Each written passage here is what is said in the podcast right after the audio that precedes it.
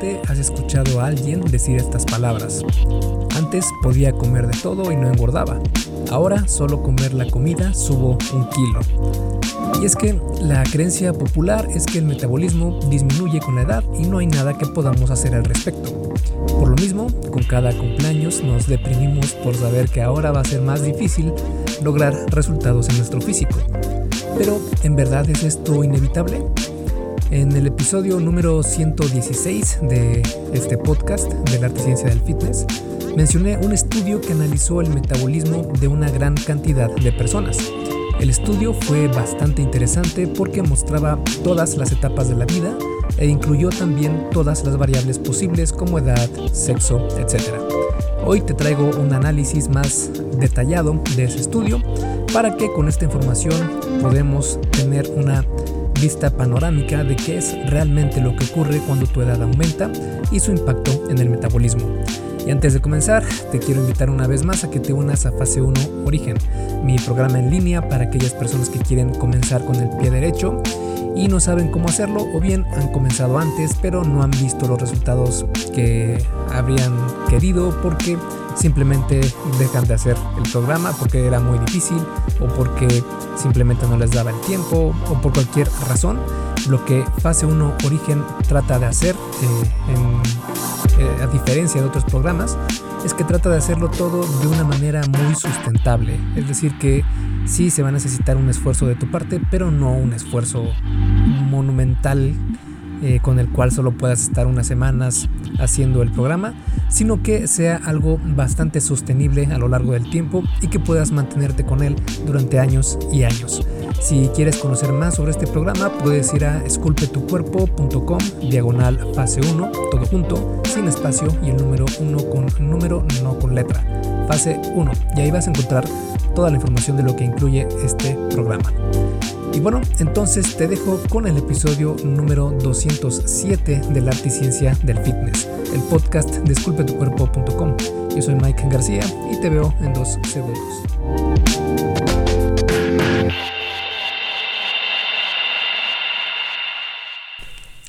Primero que nada tenemos que tener claros algunos conceptos antes de comenzar, porque para comprender al 100 este, esta información, primero tenemos que definir ciertos conceptos que vamos a encontrar a lo largo del episodio. Así vamos a poder diferenciar a la perfección cada uno de ellos. Y básicamente son tres conceptos que vamos a analizar de forma recurrente o que se, van a mencionar de forma recurrente. Y esos son tasa metabólica basal, gasto energético total y metabolismo. Tasa metabólica basal es la cantidad de energía que tu cuerpo gasta solo para mantenerte vivo, sin tener ningún tipo de actividad física extra, así ni siquiera pararte, es decir, estar acostado sin hacer nada, únicamente respirando, ¿vale? Eso se considera como la tasa metabólica basal. Por el contrario, el gasto energético total es la cantidad de energía que tu cuerpo gasta para mantenerte vivo y también para realizar toda la actividad física de tu día a día. Es decir, esta ya cuenta absolutamente todo el movimiento y además de, la tasa metabólica basal se le agrega esta energía que gastas con tu eh, movimiento natural del día a día, ya sea ejercicio o ya sea eh, estar caminando, parado, sentarte, etcétera, todo el movimiento. Y el metabolismo son todos los procesos físicos y químicos del cuerpo que convierten o usan energía.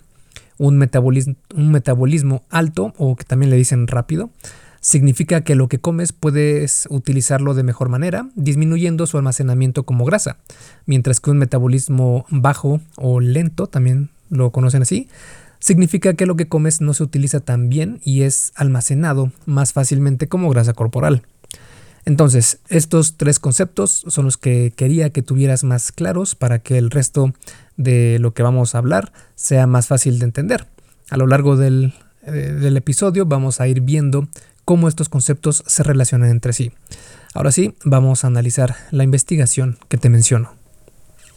Y en este aspecto, primero vamos a analizar por qué realizaron los investigadores ese estudio. Cuando los estudios llegan a los miles de participantes, se considera que el tamaño de la muestra, es decir, la cantidad de personas o de muestras que tienen, es excelente. Aunque esto en realidad no significa que cuantos más participantes, mejores datos se arrojarán.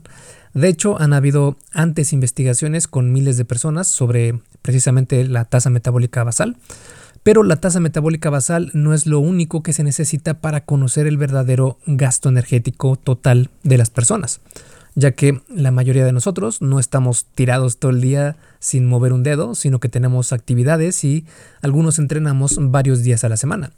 La investigación sobre la que vamos a nerdear en este episodio se hizo precisamente para obtener información sobre los cambios relacionados con la edad en el gasto energético. Así se podrá tener evidencia más certera sobre si el, metabolismo en verdad disminuye con la edad o son otros factores los culpables de esta desgracia. Siguiendo con la información del estudio, eh, este fue realizado en conjunto con un gran número de universidades e instituciones como la Duke University, la Kyoto University, el National Institute of Health and Nutrition, la Universidad de Tsukuba, el Liverpool Jones Moores University, la Universidad de Oslo, el eh, Pennington Biomedical Research Center, la Universidad de California, entre muchas otras instituciones. En total, tuvieron datos del gasto energético de 6.421 participantes. 64% de ellos eran mujeres y 36% eran hombres, y estaban dispersos en 29 países. El método que utilizaron para realizar tal medición fue con la base de datos de agua con doble etiqueta. El agua con doble etiqueta es un método validado para medir el gasto energético total en la vida real, es decir, en condiciones de la vida regular de cada persona. Incluso se le reconoce como el estándar de oro en la medición de los requerimientos energéticos del ser humano en condiciones de vida diarias. Aunque es uno de los mejores métodos al día de hoy, también tiene sus limitaciones. Esto debido a que en niños pequeños puede durar solo unos días y en adultos unas cuantas semanas, además de que puede sobreestimar los resultados en personas con dietas bajas en carbohidrato. Aún así, sigue siendo una metodología, válida para el tipo de investigación que se realizó. La forma en la que funciona es mediante la medición en la diferencia entre el desecho de dos compuestos, estos son el oxígeno y el deuterio, para con esto estimar la producción de dióxido de carbono y por consiguiente el gasto energético. Esta es una gran ventaja ya que existen otros métodos para medir la calorimetría, que es el gasto energético, pero los participantes necesitan estar en cámaras especiales para cuantificar el dióxido de carbono producido. Esto obviamente no es algo realista para poder medir en la vida diaria. En cambio, con el agua con doble etiqueta, los participantes pueden vivir libres y aún así obtener datos sobre su tasa metabólica. ¿Que ¿Por qué tanto interés en estos métodos por medir la producción de dióxido de carbono? Pues porque la energía que utilizamos se libera del organismo mediante el agua y la exhalación de dióxido de carbono es decir, al sudar, orinar y exhalar. Por ejemplo, si pierdes 10 kilos de grasa corporal, 8.4 kilos de energía habrán sido excretados mediante la exhalación de dióxido de carbono y 1.6 kilos de energía a través del agua, eh, tanto en orina como en sudor. Claro está que esto no significa que cuanto más sudes, orines o exhales, más grasa corporal vas a quemar, sino que es un proceso mucho más complejo. La base de datos de agua con doble etiqueta también muestra las diferentes características demográficas como sexo, edad, altura y peso. Lo interesante de esto es que los datos muestran que se incluyeron participantes desde los 8 días de nacidos hasta los 95 años de edad. En específico, neonatos de 0 a 12 meses de edad, juveniles de 1 a 20 años de edad, adultos de 20 a 60 años de edad y adultos mayores de más de 60 años de edad. Este es un rango increíblemente grande de edades. También se incluyeron datos de 136 infantes y 141 mujeres embarazadas y de posparto que no se encontraban en la base de datos. Otra ventaja de utilizar el agua con doble etiqueta es que también permite calcular el agua total en tu organismo. Saber este dato ayuda a los investigadores a calcular la composición corporal de los participantes, es decir, cuánta grasa y músculo tienen. Así tendrían también resultados sobre la relación entre la composición corporal y el gasto energético de los participantes. O dicho de otra forma, cómo afecta a la tasa metabólica el tener un porcentaje de grasa corporal determinado y si la cantidad de músculo también influye de alguna manera en la medición. Por si esto fuera poco, se añadió la información de la tasa metabólica basal de 2.008 personas mediante la calorimetría indirecta. Esta eh, calorimetría indirecta es un método para medir la tasa metabólica basal mediante la medición del intercambio de gases respiratorios. Con todos estos datos, el grupo de investigadores estaba bastante armado para sacar conclusiones sobre el tema. Hey, rápidamente, antes de seguir con el episodio, ¿me harías un favor? Si te está gustando lo que estás escuchando en este podcast, ¿puedes compartirlo en tus redes sociales? Basta con que tomes una captura de pantalla o te tomes una foto y compartas la publicación en Facebook, Instagram o en cualquier otra red social mencionando el podcast El Arte y Ciencia del Fitness. Porque simplemente con que hagas esto, que realmente no te lleva más de un minuto, me ayudas un montón a que Esculpe tu cuerpo crezca y podamos cambiarle la vida a muchas más personas. Y si haces esto, no olvides etiquetarme en la publicación para que pueda agradecerte personalmente. En Facebook estoy como blog Esculpe tu cuerpo y en Instagram como Esculpe tu cuerpo. Vale, sigamos entonces donde nos quedamos en el episodio. El cual es precisamente el siguiente tema, que es cuáles fueron los resultados del estudio.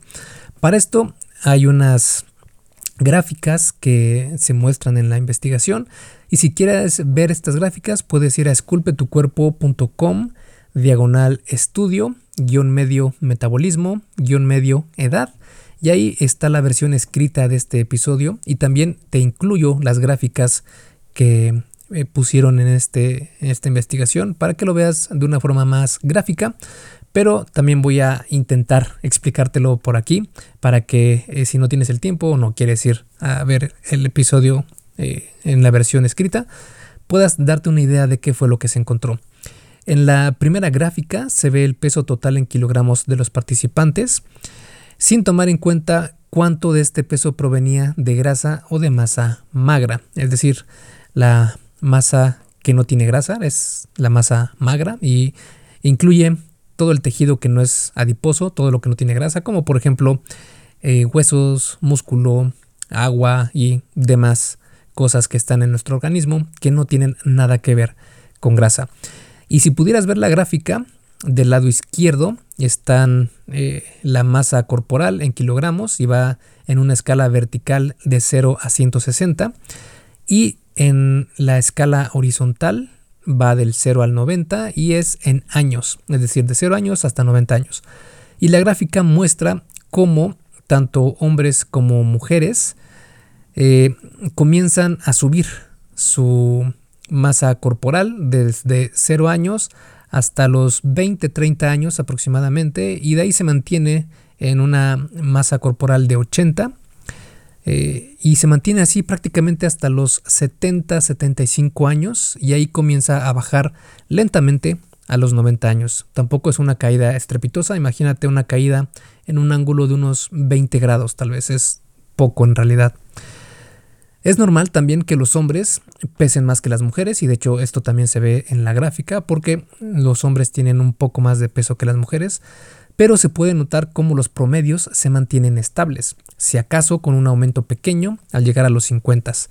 Después de los 60, de los 60 se ve una clara disminución en el peso corporal.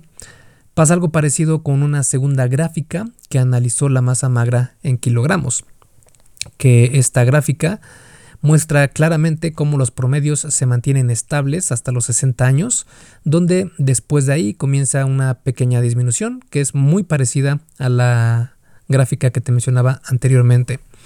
Y hay una tercera gráfica que analiza la masa grasa en kilogramos y aquí se ve una relación bastante parecida con la primera gráfica también, donde hay un aumento en los 50-60 años y una disminución después de los 60-70 años de edad.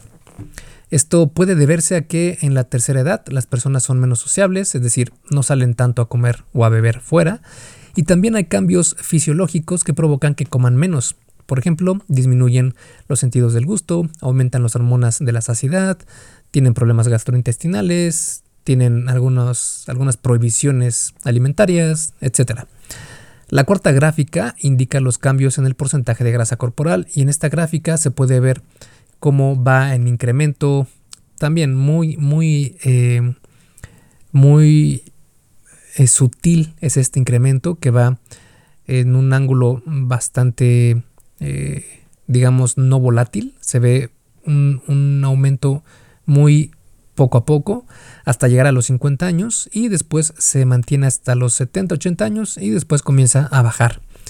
Esta es parecida a la gráfica de masa grasa y se ve que en los 50, 60 se llega al punto más alto, pero contrario a las gráficas anteriores, este se mantiene en los mismos niveles hasta muy avanzada edad.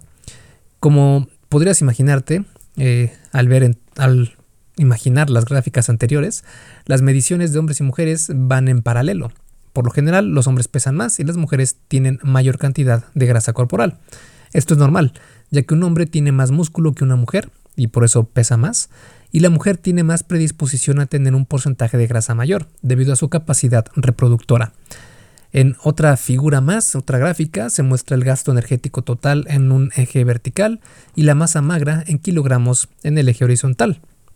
Y se puede ver también cómo tanto adultos mayores como adultos, como juveniles, como neonatos, todos van muy parecido en cuanto a su eh, aumento del gasto energético total y eh, también el aumento de la masa magra. Y en otra eh, gráfica se muestra la relación del gasto energético total y la edad. Y aquí también se ve como desde 0 años hasta los 20 años se tiene una subida aquí sí bastante más pronunciada porque se está precisamente en una etapa de crecimiento significativo. Después se mantiene muy estable de los 20 hasta los 60 años y después comienza a bajar en un ángulo bastante sutil, no tan no con una pendiente hacia abajo tan pronunciada, digamos en un ángulo de unos 20 a 30 grados hacia abajo y este gasto energético total está relacionado con la cantidad de masa magra, es decir, cuanta más masa magra tengas, especialmente de músculo, mayor gasto energético total tendrás. Pero la segunda figura nos muestra que las personas por debajo de los 20 años de edad tienen mayor gasto energético con la misma cantidad de masa magra comparado con adultos entre 20 a 60 años. Finalmente, los investigadores pudieron tomar en cuenta todos estos datos y ajustarlos para calcular las tasas metabólicas de los participantes y su edad. En las imágenes siguientes se pueden observar el gasto energético total y el gasto energético basal, compensando las diferencias de los participantes según su masa magra ajustada, mostrándose que siguen siendo muy estables a lo largo de la edad, tanto para hombres como para mujeres, especialmente entre los 20 y los 60 años de edad. Y si te puedes imaginar estas dos gráficas que básicamente siguen el mismo patrón, que lo que hacen es que eh, cuando comienzan en 0 años hasta los 10 años, empiezan en un lugar alto, digamos en 150 en una escala vertical, y después comienzan a bajar en un ángulo bastante agudo, bastante eh, pronunciado, hasta los 20 años, y en este caso llegan a un nivel del 100 más o menos de eh, tasa metabólica basal como de gasto energético total. Y lo que hacen es mantenerse ahí desde los 20 hasta los 60 años y después comienzan a bajar muy sutilmente, para nada un ángulo tan estrepitoso como el primer ángulo de bajada desde 0 a los 20 años, sino que aquí es una bajada más sutil y esto pasa hasta los 85 años aproximadamente.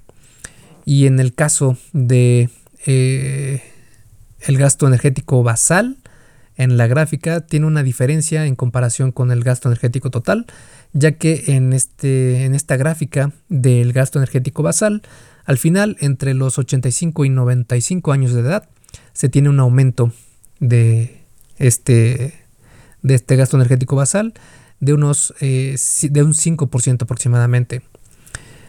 Esto muestra que incluso se siguen manteniendo constantes también en el embarazo y los periodos posparto en las mujeres. Siguen el mismo patrón.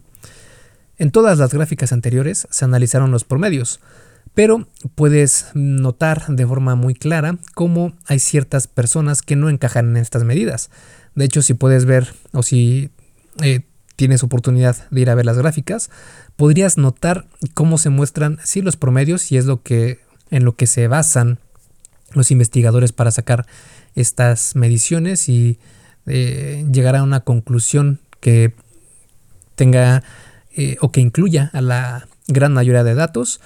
Si bien esto es así, dentro de estas gráficas puedes ver puntos azules y amarillos, que los azules eh, son los datos provenientes de hombres y los amarillos de mujeres, y puedes ver un centenar de puntos que van en todas direcciones y en todas alturas, y que muchos de ellos están muy por arriba de los promedios. Es decir, por ejemplo, si vemos a el promedio que está en una masa corporal en kilos de 80, ese es el, el promedio, podemos ver puntos amarillos y azules que están en 160, 165, 150, es decir, casi por el doble de lo que es el promedio.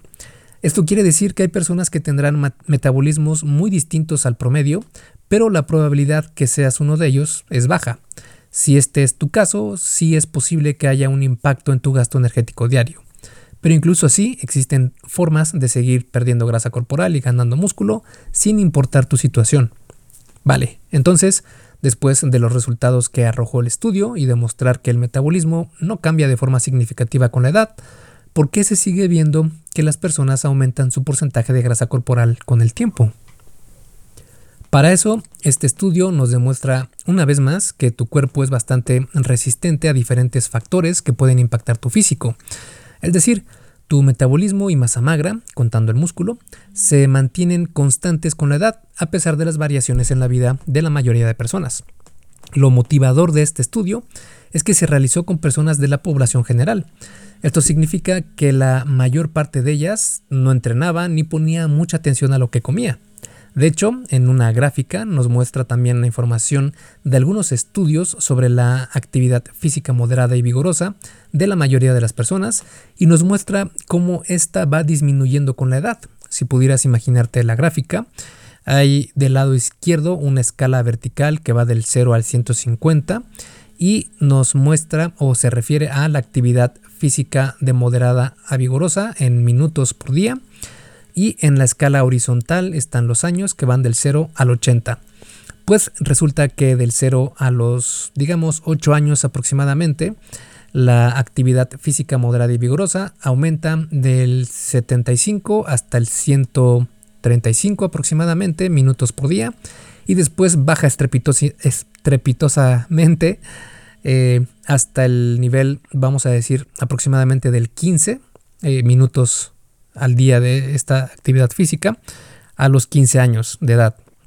Después a los 20 años aumenta a unos 30, eh, 35 minutos. Bueno, va a un rango del 20, del 20 al 30 del 20 al 30 vamos a decir aproximadamente minutos al día de actividad física. Después se mantiene más o menos con una pequeña eh, tendencia hacia abajo, pero sutil, hasta los 50 años. Y después ya se va bastante más eh, la pendiente hacia abajo, hacia los 80 años, donde prácticamente ya la actividad física es nula. Esto explica muy bien el hecho del por qué perdemos masa muscular cuando envejecemos. Y al tener menos masa muscular, nuestro gasto energético también disminuye. En cambio, si eres una persona que se preocupa por lo que come y entrena regularmente, puedes estar mucho más tranquilo acerca de tu salud metabólica. Esto debido a que el entrenamiento de fuerza, además de ser súper saludable en muchísimos aspectos, ha sido demostrado que aumenta de manera significativa la tasa metabólica basal, incluso en condiciones de restricción calórica severa, lo que nos lleva a deducir que las personas ganan peso con la edad no porque su metabolismo disminuya, sino porque comen más de lo que deberían y se mueven menos de lo mínimo saludable. Esto va a hacer que cada año, gramo a gramo, vayan ganando algo más de porcentaje de grasa corporal y perdiendo músculo. Al principio este aumento será imperceptible, pero a lo largo de años y años tendrás docenas de kilos de peso extra sin darte cuenta, entre comillas. Y aquí quisiera finalizar esta, esta eh, parte del episodio con una frase de George Bernard Shaw que dice, no dejamos de movernos porque envejecemos, envejecemos porque dejamos de movernos.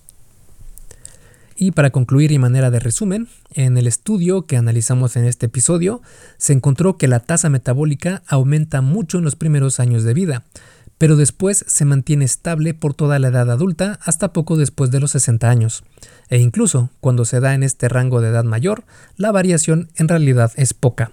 Esto quiere decir que tu metabolismo no disminuye por estas causas, si eres hombre o mujer, la edad, o estar embarazada o haber tenido hijos. Lo que sí puede afectar tu metabolismo es el sedentarismo y la pérdida de músculo. De hecho, mucho de, de lo que atribuimos a los achaques de la edad son resultado precisamente de la falta de entrenamiento y actividad física, y no de la edad en sí. La mejor manera de mantener tu metabolismo saludable entonces es levantar pesas para así aumentar tu masa magra y por consiguiente tu metabolismo, además de tener muchísimas eh, ventajas en tu salud. Y también deberíamos tener una vida más activa en general. Y lo vuelvo a decir una vez más, como lo he dicho a lo largo de estos episodios del podcast. Entrenar con pesas es la fuente de la eterna juventud. Esculpe tu vida, comienza con tu cuerpo. Y hasta aquí el episodio del podcast de hoy. ¿Te gustó? Si es así, déjame una calificación y tu opinión en Apple Podcast o en la plataforma que me escuches. Es muy sencillo y no te lleva mucho tiempo. Con esto me ayudas a que el podcast suba en el posicionamiento y así podamos llegar a más personas. Si tienes alguna duda o sugerencia, puedes mandarme un email a contacto arroba. Veo absolutamente todo lo que me llega al mail y respondo personalmente a todos. Puedo tardarme un poco por la cantidad de mensajes que recibo al día, pero ten por seguro que sí te responderé. Gracias por escuchar el podcast de la arte y ciencia del fitness y espero haberte ayudado a aclarar algunas de tus dudas. Y antes de irnos, si te gustó el episodio, entonces probablemente también te guste el curso por email que tengo donde aprenderás durante 7 días sobre fitness basado en ciencia. Puedes suscribirte totalmente gratis en esculpetucuerpo.com diagonal curso gratis. Todo junto y sin espacio. Curso gratis. Me despido y nos vemos en el siguiente podcast.